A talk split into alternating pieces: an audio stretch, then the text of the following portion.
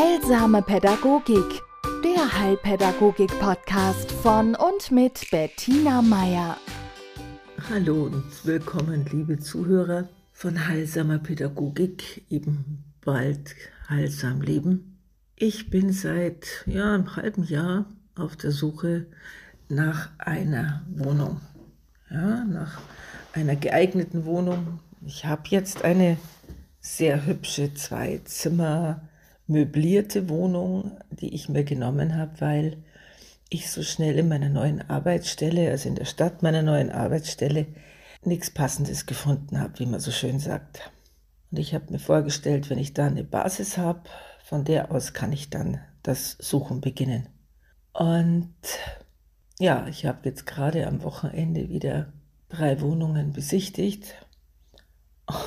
Und ja, da möchte ich gerne einen Blick drauf werfen, was diese Wohnungssuche so mit an Facetten birgt. Ja? Also ich meine, mittlerweile könnte ich ein Buch drüber schreiben. Vor allen Dingen jetzt erstmal von außen betrachtet ist es, ich suche eine Wohnung. In Wirklichkeit erlebe ich jedes Mal Abenteuer über Abenteuer. Also ich äh, bezwinge Burgen, steige auf Berge, werde von Widerständen zurückgehalten.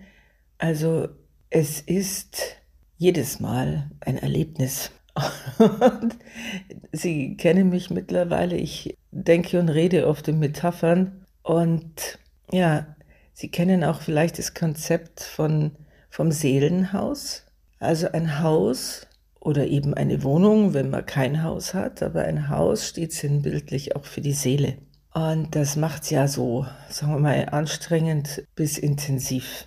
Denn sowohl die Menschen, die eine Wohnung oder ein Haus vermieten, wie auch die, die also eins mieten wollen oder in dieses Haus einziehen, ja, die verhandeln nicht nur über dieses Objekt, wie es so schön heißt, sondern die verhandeln über Seelenräume, ja, über die Bereitstellung von oder die Bewohnung von. Sie kennen vielleicht diese Einteilung, ne? also dieses Keller fürs Unbewusste, Erdgeschoss für unser bewusstes, gelebtes, uns äh, erkennbares Leben und die, die ersten, zweiten Stöcke sind dann so die Kopfebene und Speicher hm, ist dann, wie sagt man so schön, das Oberstübchen. Auch der Geisteszustand. Also das sind so Metaphern, die da zum Tragen kommen und das sind nicht nur Bilder, sondern das sind die Wei also diese Bilder weisen auch darauf hin, was da immer wirksam wird. Und bei einer äh, Wohnung, die ich dieses Wochenende besichtigt habe, bin ich hinterher raus und habe mir gedacht, also an irgendwas erinnert mich das. Also irgendwas ist da, und dann war das eine Wohnung wie eine koronare Herzerkrankung. Also es war der Zugang erschwert. Ja, man musste, erstens war, war der Parkplatz zwischen zwei Häuserschluchten äußerst eng, äußerst versteckt gelegen. Ohne Navi sowieso keine Chance. Dann ging es mit dem Aufzug hoch in den vierten Stock. Dann ging es durch einen Gang, eine, durch eine Tür auf eine außenliegende Verbindungs, ja, Verbindungs Verbindungsstrecke Balkon zwischen zwei Häusern in eine neue Tür rein, ein Stockwerk hoch und nochmal durch eine Tür und dann war man endlich in der Wohnung. Eine wunderhübsche Wohnung, eine großzügige Wohnung mit einem herrlichen Blick über die Dächer, aber unmöglich, da mit irgendeiner Waschmaschine oder einem großen Kühlschrank oder mit irgendwas hochzukommen. Ja? Also nicht, dass ich selber das schleppen würde, aber ich habe an meine helfenden äh, Hände gedacht, an meine Freunde und Kinder. Und dann habe ich gedacht, nee, ja. Und das Zweite ist auch, ich will in dieser Wohnung, die ich dann beziehe, besucht werden. Also ich möchte gefunden werden. Und dann habe ich mir gedacht, das zu erklären, hey, das, ja, da findet mich niemand. Und will ich das? Das kann man wollen. Also ja, man muss sich halt überlegen, was, wie zugänglich soll diese Wohnung, dieses Haus sein? Manche Leute brauchen einen Rückzugsort, der schwer auffindbar ist und die fühlen sich dann da auch sauwohl. Entschuldigung, gell? also ist es sehr bayerisch, also sehr wohl. Andere Menschen wiederum, und ich glaube, das liegt bei mir auch daran, dass ich allein lebe, die wollen für ihre Freunde gut erreichbar sein. Ja, und für ihre Familie. Also, ich habe mir dann vorgestellt, wie meine Schwiegertöchter mit den Maxi-Cosis sich die Stockwerke hinaufschleppen und der Kinderwagen irgendwo auf einem Pkw-Stellplatz unten vorm Haus bleiben muss, weil sonst keine Chance besteht.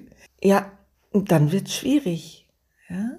Oder das war am war ein Tag davor, äh, eine, eine Wohnung, eine Erdgeschosswohnung auf dem Land, mitten in einem Vierseithof, ein großes Anwesen, ich weiß nicht wie viel, 1000 Quadratmeter, und die waren, die waren zugänglich über ein Weggall, ein Weglein, das teilweise auch noch nicht mal geteert war. Ja? Also wenn man das geschafft hat, diesen Zugang zu finden, dann stand man auf einer großzügig gestalteten Wohnstadt. Ja? Also da waren mindestens drei oder vier Häuser dieser Familie rund um den Bauernhof geschart. Aber der Zugang war so gut geregelt, dass man meinen könnte, man betritt eine Burg. Ja, das Einzige, was gefehlt hat, war das Fallgitter.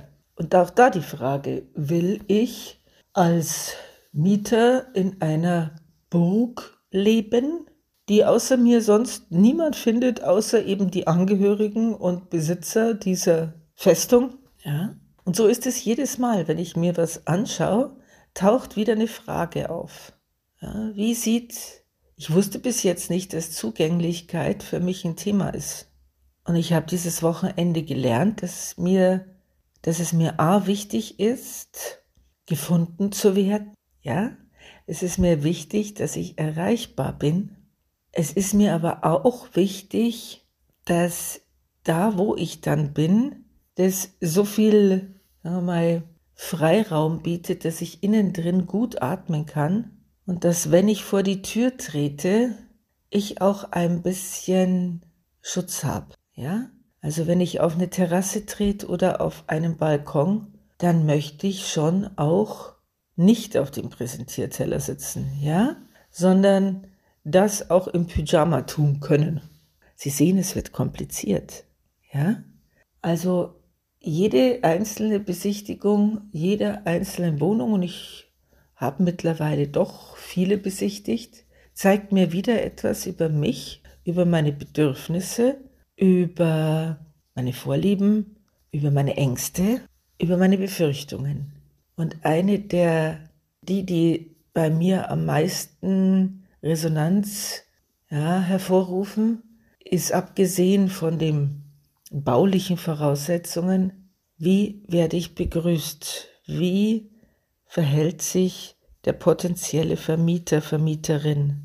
Und oft sind es Damen. Ja? Stehen die mit verschränkten Armen vor mir und du hast das Gefühl, die Vermietung bedeutet für sie, es wird ihnen ihr Liebstes aus dem Herzen gerissen. Solche gibt's. Ja. Haben Sie jemanden vor sich vom Typ Oberlehrer, Oberlehrerin, die also ganz genau wissen, wie sich der zukünftige Mieter zu verhalten hat? Ja? Also ist es jemand, der neues Leben in den eigenen vier Wänden, und es sind ja, also ich meine, Mietwohnungen werden ja oft so empfunden, der das aushält und der sich darauf einlassen kann? Oder ist es jemand, der so in Ängsten feststeckt, dass er am liebsten alles regeln würde, um nur ja keine Überraschungen zu erleben? Und natürlich sind es in den Köpfen dieser Menschen immer negative Erwartungen ne? und Ängste, Befürchtungen. Und die sind natürlich zum Teil berechtigt, weil äh, wir alle kennen diese Geschichten von Mietnomaden oder Vandalen oder was auch immer. Aber das ist wie überall. Das ist ein wirklich geringer Prozentsatz.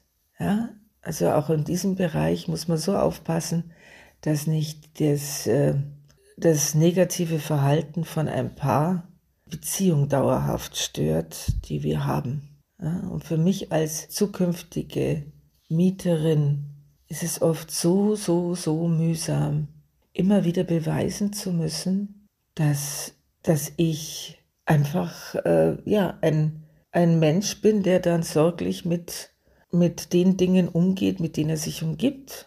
Also immer das Ich bin nicht so wie. Ja, ich bin so und so. Also sich immer wieder irgendwie erklären zu müssen, auch vor allen Dingen gegen solche äh, Vorbehalte. Das strengt an. Und das ist etwas, das wir uns, ja, weil die Themen von Vertrauen und sich einlassen betrifft, von, und ich meine jetzt hier nicht blindes Vertrauen, sondern ich meine ein Prüfen, ein Hinschauen, ein Hinspüren. Da sind wir alle gefordert. Denn ein Mietverhältnis, das wissen wir, ist ein Vertrauensverhältnis und das macht so diffizil. Da prallen Erfahrungen von Menschen aufeinander, also Vermieter und Mieter, die einen ganz, ganz, einen sehr intimen Bereich betreffen. Ja, nämlich den von Vertrauen, von Loslassen, von ja, aufeinander zugehen, von Bewohnen, von Umgang das sind grundlegende Themen. Und deswegen ist es so, wenn man es bewusst angeht, deswegen ist es manchmal, oder ja, auch in meinem Fall, etwas langwierig, denn, wie heißt es schön, drum prüfet, wer sich lange bindet. Aber gut, ich nütze die Zeit als Erfahrung. Andere Leute machen wieder mal ein paar Stunden beim Therapeuten. Ich gehe Wohnungsbesichtigen. Ja, und wenn Sie selber sowas gerade vorhaben, in dem Prozess sind oder selber Vermieter sind oder eine Wohnung, äh, ja, Sie alle wohnen, dann äh, können Sie sich mal Ihre Wohnstadt mit den Augen anschauen, ein, ja, eines Menschen, der hier vielleicht gerade einziehen will. Oder sich die Frage stellen, was war mir wichtig hier? Und ist es das immer noch? Und drückt das auch aus? In diesem Sinne eine wunderschöne Woche. Heilsame Pädagogik, der Heilpädagogik-Podcast von und mit Bettina Meier.